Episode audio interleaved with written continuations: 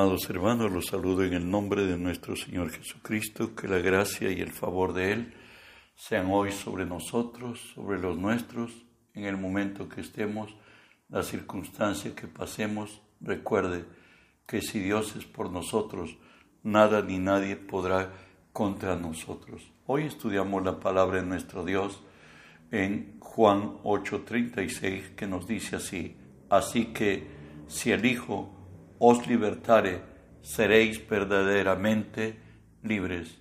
Bueno, hermanos, estamos estudiando la serie que he titulado Verdaderamente libres. Hoy estudiaremos libres de la soledad, pero específicamente hablaremos sanidad a los quebrantados. ¿Sabe? La complejidad del vivir humano sin Cristo es muy confusa a veces incomprensibles y hasta cruel, como veremos en adelante. Muchos llevan sobre sus espaldas pesadas cargas como abandono, maltrato, discriminación, humillación, miseria, dolor y vergüenza. Muchas veces las funciones paternales no han sido asumidas ¿Cierto? Hay personas a quienes nunca les mostraron afecto, tampoco consideración y respeto. Padres que entendieron que su responsabilidad de padres era proveer para la manutención y a llegar a casa luego de la jornada de trabajo, en casa su labor de padres entendieron que era disciplinar pero al hacerlo, según a ellos les parecía, según la jornada del trabajo, los trataba a ellos. Bueno, veremos el hombre. El hombre es un ser muy necesitado. Entre las necesidades primordiales e imperiosas que el hombre pasa es la necesidad de ser amado Veamos por un momento al hombre. ¿Quién es? ¿Sabe qué? Es el animal más indefenso. A las quince semanas se sienta. De tres a seis meses come la papilla. A los diez meses se para. Un año camina. Bebe que se le da amor, se desarrolla sano y fuerte y dicho sea de paso, en los cinco primeros años de la existencia del hombre en esta tierra, se escribe la personalidad en su ser interior, en su alma. El 80% dicen los científicos que esto da en la psicología que a los cinco primeros años es de suma importancia. ¿Y saben qué? Bebés falto de amor, mueren por anorexia. Otra necesidad imperiosa que tiene el hombre es que necesitamos ser aceptados. Estamos dispuestos a dar, a hacer, aún a sobornar para ser aceptados.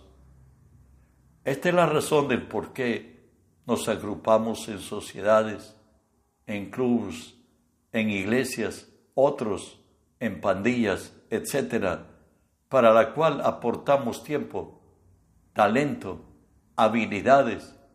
Otros llegan hasta hacer lo indebido para ser aceptados como que delinquir aún contra su voluntad o ceder a relaciones ilícitas, como el muchacho que le dice, bueno, si no me amas, me voy. Y de pronto bueno, pues no importa, no importa. Y de ahí marcó su vida para los demás días de su existencia. También tenemos una tercera necesidad imperiosa, tener un sentido de pertenencia. Esto quiere decir que nadie quiere ser rechazado. Ejemplo, para saber si somos tomados en cuenta, faltan al templo no solo los hermanos nuevos, sino a los que han alcanzado un grado de madurez espiritual para ver si alguien se interesa en ellos. ¿Sabes, hermano? Es bueno llamarlos por teléfono. No, muchos, mucho mejor si los visitamos. Seguimos avanzando. Jesús vino a sanar a los quebrantados de corazón. Él mismo dijo en Juan 14, 27, La paz os dejo, mi paz os doy, no como el mundo la da, os lo doy. No se turbe vuestro corazón, ni tenga miedo. ¿Qué es en sí la paz de Jesús? Es su presencia viva y activa en nuestras vidas. Si Él realmente está y si lo hemos recibido como Señor y Salvador, Él va a obrar en nosotros y a través de nosotros. El salmista decía en el Salmo 147.3, Él sana a los quebrantados de corazón y venda sus heridas. Él sana a los quebrantados de corazón y venda sus heridas. Jeremías 31.25, Dios mismo decía Él, porque satisfaré al alma cansada y saciaré a toda alma entristecida. Dios es un Dios bueno, es un Padre, es nuestro Padre. Aún diría, aún 1.7, Jehová es bueno, fortaleza en el día de la angustia y conoce a los que en Él confían. Jehová es bueno, fortaleza en el día de la angustia y conoce a los que en Él confían. Salmo 56, 11 nos dice el salmista, en Dios he confiado, no temeré lo que me pueda hacer el hombre. Alguien más, como dijera, más cercano a Dios, más entregado a Dios, más conocedor de Él, lo dice el Salmo 138, 7. Si, abunda, si anduviere yo en medio de la angustia, tú me vivificarás. Contra la ira de mis enemigos extenderás tu mano y me salvará tu diestra. ¿Sabes? Dios nos conocía desde antes de la fundación del mundo. Y Dios, en su gracia y en su bien y misericordia, por todo el daño que el enemigo nos ha causado, Él ha venido a darnos vida y vida en abundancia. Hay frutos que se muestran en quienes han sido sometidos al dolor, al quebranto, al abuso y al maltrato. Han quedado presos del miedo y del espanto. ¿Qué es el miedo? La sensación de angustia provocada por la presencia de un peligro real o imaginario, sentimiento de, desconfianza que impulsa a creer que ocurrirá lo que en contrario uno desea. Por cierto, Satanás lo hace así como tiene acceso a nuestra mente, lo dice así Isaías 59:5. Incuban huevo de áspides y tejen telas de arañas. El que comiere de sus huevos morirá, y si los apretaren saldrán vivos, víboras. Satanás, siempre bajo lo lógico y lo razonable, viene a robar, matar y destruir. Si alguien le creyó a lo que Satanás ha sembrado en su mente, el problema llegará y terminará como lo dice el mismo Isaías 59, 10 y 11.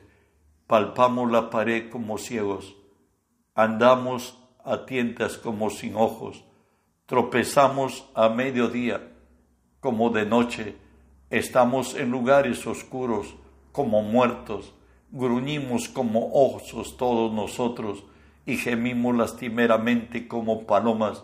Esperamos justicia y no la hay, salvación y se alejó de nosotros. Job diría, porque el temor que me espantaba me ha venido y me ha acontecido lo que yo temía. Bueno, estando en Cristo, Nos dice la palabra que Dios nos ha dado espíritu de poder, de amor y de dominio propio. Gracias a Cristo que nos ha librado del temor y Él, el verdadero amor, habita hoy en nosotros. Seguimos. Tras a quienes afectó esto, quedan presos en el pecado, según la de Pedro 2.19 nos dice, le prometen libertad y son ellos mismos esclavos de corrupción, porque el que es vencido por alguno es hecho esclavo del que le venció. El que es vencido por alguno es hecho esclavo del que lo venció. Empieza la vivir, vivir el pecado en el hombre cuando por curiosidad opresión de, de los que tenemos en torno, nuestro propio ego, nos hace buscar de demostrar lo que nosotros sí podemos y de pronto entramos en el pecado. Y si volvemos a frecuentar y frecuentar, terminamos como nos dice Jesús así, Juan 8. Jesús le respondió, de cierto, de cierto os digo, que todo aquel que hace pecado, es esclavo del pecado. Y bajo esta condición del pecado, nos dice Primera Corintios 6, 9 y 10, ¿no sabéis que los injustos no heredarán el reino de Dios? No erréis, ni los fornicarios, ni los idólatras, ni los adúlteros, ni los afeminados, ni los que se echan con varones, ni los avaros, ni los borrachos, ni los maldicentes, ni los estafadores heredarán el reino de Dios. Gracias por Jesús, nuestro Salvador. Él, al hablar de lo que Él ha venido a hacer aquí en la tierra, nos dice Lucas 19:10, porque he venido, porque el Hijo del Hombre vino a buscar y a salvar lo que se había perdido. Ahí nos alcanzó, ahí nos dio vida entre los muertos, y de ahí que hoy, tomados por Jesús, nos exhorta la palabra y nos dice en Romanos 5:20, porque la ley se introdujo para que el pecado abundase, mas cuando el pecado abundó, sobreabundó su gracia. Sabes más que lo malo que hemos hecho y que nos hemos conducido en contrario con sus principios, aún así, donde abundó el pecado, sobreabundó la gracia. Y Él mismo nos está llamando y nos dice en Isaías 1, Venid luego, dice Jehová, y estemos a cuenta. Si vuestros pecados fueren como la grana, como la nieve serán emblanquecidos, y si fueren rojos como el carmesí, vendrán a ser como blanca lana. El Señor en su gracia no quiere, no quiere Él condenar a nadie, Él quiere que todos procedamos en arrepentimiento. Él es nuestro Dios, Él es nuestra fortaleza. Avanzamos. Muchos quedan presos en el temor, como lo fue el caso de Job. Job 3:25 nos dice, porque el temor que me espantaba me ha, me ha venido y me ha acontecido lo que yo temía. Proverbios 29, 25 nos habla de los efectos del temor en la vida del hombre. El temor del hombre le pondrá lazo, mas el que confía en Jehová será exaltado. En otras, el, el, temor te va a maniatar, te va a determinar, no va a permitir que avances, que tus sueños no se realicen, que las cosas no te lleguen a tu vida. Es más, nos dice primera de Juan 4:18, en el amor no hay temor, porque el verdadero amor echa fuera el temor, porque el temor lleva en sí castigo, de donde el que teme ha sido perfeccionado en el amor del que teme, donde, de donde el que teme no ha sido perfeccionado en el amor. Todo, todo el miedo que tenemos lleva en sí castigos. No debemos tener temor, debemos tener fe siempre encontramos en la Biblia, ten fe, ten fe, ten fe. Hebreos 2, 14 y 15 nos habla de la liberación del temor y nos dice así, así que por cuanto los hijos participaron de, de carne y de sangre, él también participó de lo mismo, para destruir por medio de la muerte al que tenía el imperio de la muerte, esto es, al diablo, y librar a todos los que por el temor de la muerte estaban durante toda la vida sujetos a servidumbre. El temor fue el arma que Satanás tuvo y tiene para dominar al hombre, pero por gracia de Dios, el Señor, a los que somos de Cristo, segunda de Timoteo 1.7 nos dice, porque Dios no nos ha dado espíritu de cobardía, sino de poder, de amor y de dominio propio.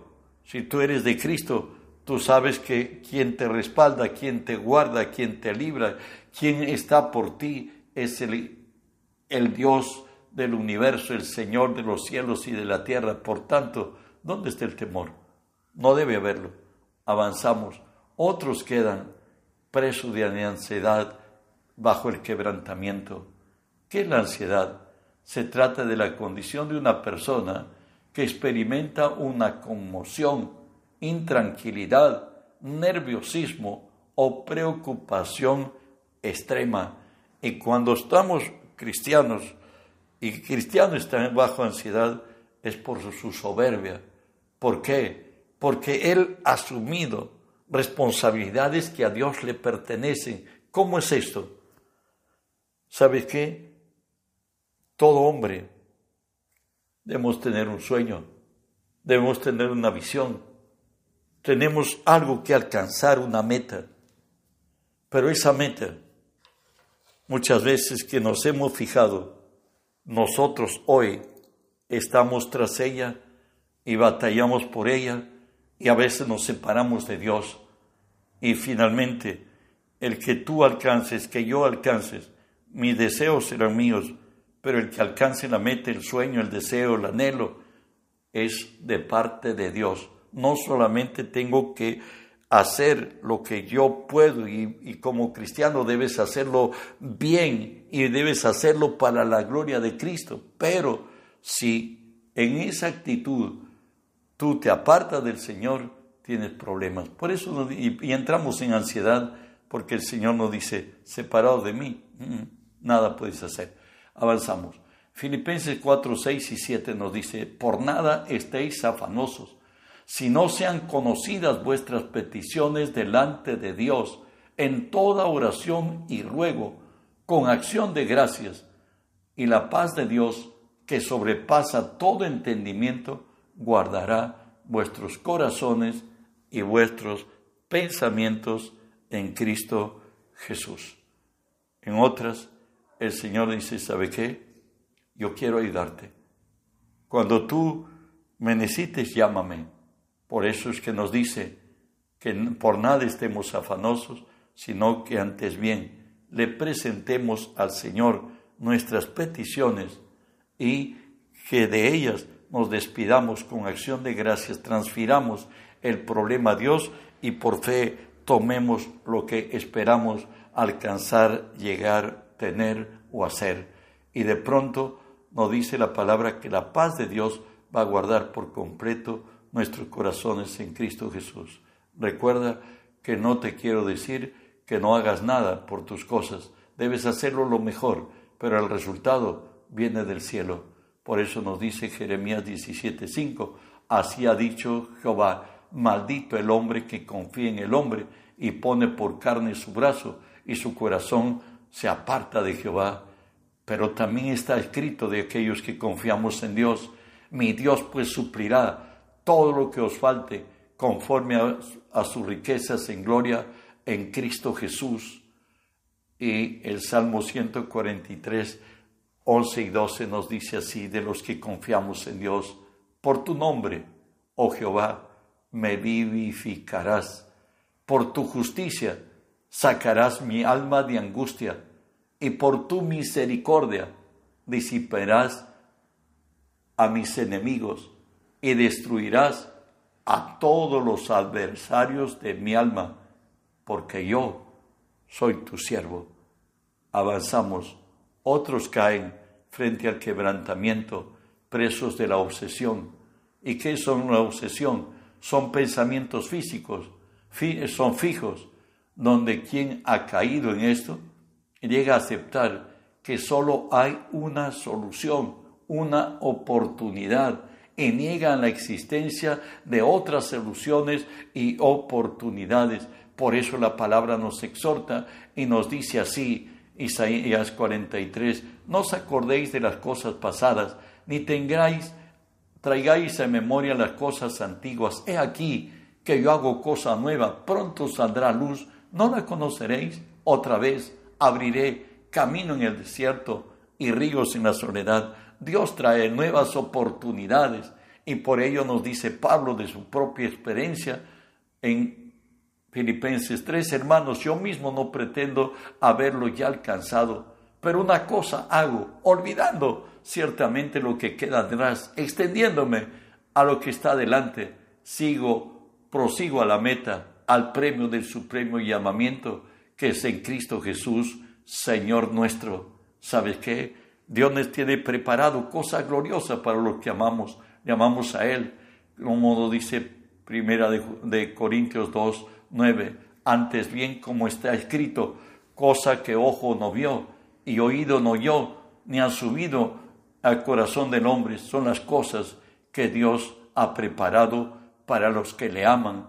El salmista escribe esto en el Salmo 145, tu reino es reino de todos los siglos y tu señorío en todas las generaciones. Sostiene Jehová a todos los que caen y levanta a los oprimidos. Los ojos de Jehová, los ojos de todos esperan en ti y tú les das comida a su tiempo.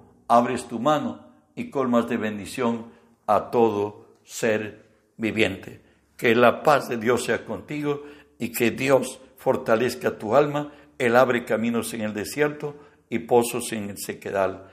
Recuerda que de todo el daño que el enemigo nos ha causado, Dios nos hará mucho más bien, de modo que si alguno está en Cristo, nueva criatura es, todo lo viejo pasó y aquí todo es hecho nuevo. No olvides de reenviarle el mensaje, que corra la palabra y que muchos sean alcanzados por la gracia de nuestro Dios. Bendiciones.